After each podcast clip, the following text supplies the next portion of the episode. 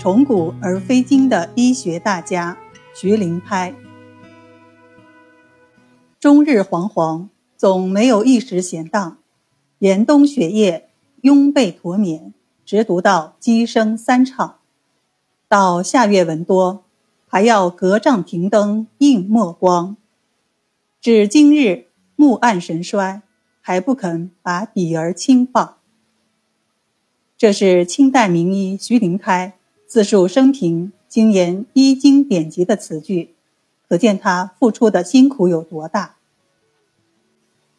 徐灵胎生活于一六九三到一七七一年，原名大春，字灵胎，晚号回溪老人，江苏吴江人，清代著名的医学家。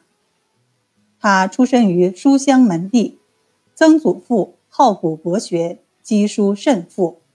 祖父举博学鸿儒，官翰林院检讨，转修明史，后辞官回乡。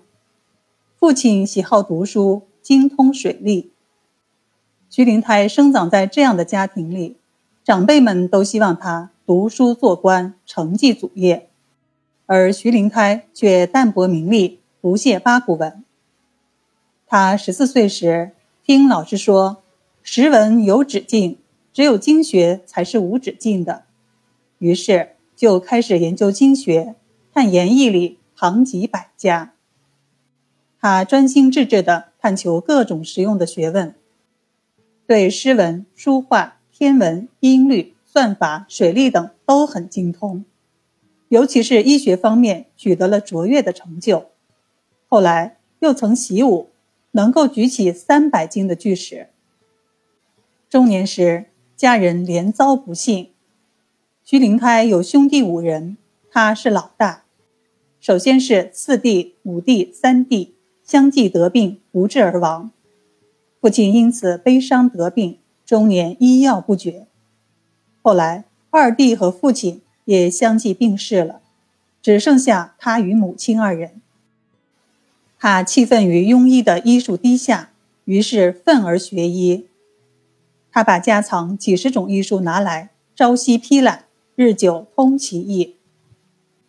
此外，更穷源极流，自《内经》至《元明》的各类医书，广求博采。经他批阅的书约有千卷，泛览的书约有万卷。他行医前后五十年，胸有实学，经验丰富，疗效不凡，声誉传遍大江南北。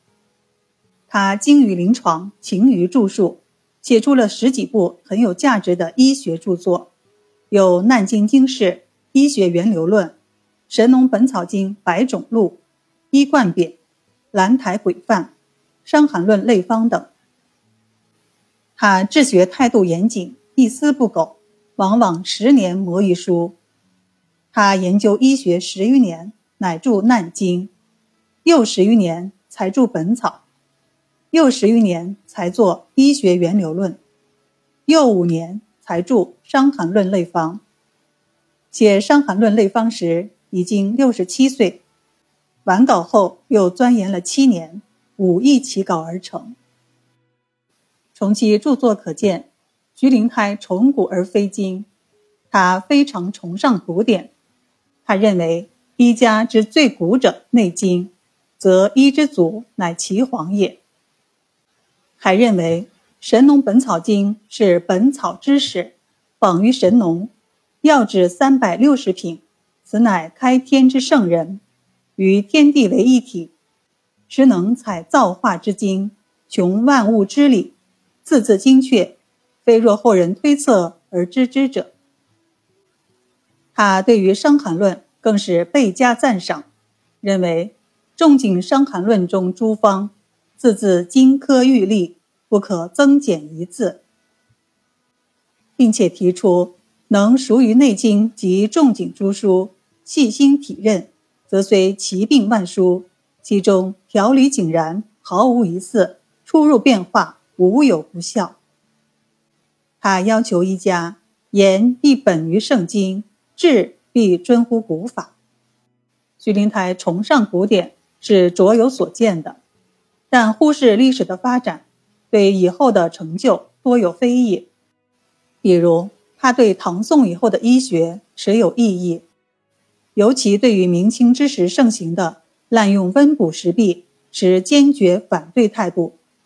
其医冠匾对赵献可的医冠进行逐字逐句的批驳，虽有过激之语，也并非完全没有道理。徐灵台一生治好了很多人的病，远近求治者络绎不绝。当时的乾隆皇帝也多次召他进京。徐灵台六十九岁时，乾隆皇帝把他召到了北京。让他给文华殿大学士蒋溥看病。徐灵台实话实说：“我看蒋溥的病到了立夏以后就不行了。”后来蒋溥果然在立夏后去世。乾隆皇帝认为他学问既优，人又诚实，就想把他留在宫里。徐灵台说自己老母亲年龄大了，自己又老又病，推辞了。徐灵台七十九岁时，乾隆皇帝再次下诏，宣他进宫效力。他知道此行未必能活着返乡，于是他叫儿子陪同前往，并带了一具棺材。他自作挽联曰：“魂返九原，满腔经纶埋地下，书传四海，万年历记在人间。”进京后第二天，他让儿子把几个朋友请到自己的房间，对他们说：“这次奉诏进京前，我知道自己命数已尽，但忠义二字不可违，故不惜残命，冒死进京。我估计无法等到面见皇上了，就把各位请来，与各位告别吧。”大家都很诧异。因为他与往日没有什么区别，他还与大家从容议论阴阳生死出入之理，又自传木石连云：“满山芳草仙人药，一径清风处世坟。”到了半夜，徐灵胎含笑而逝，享年七十九岁。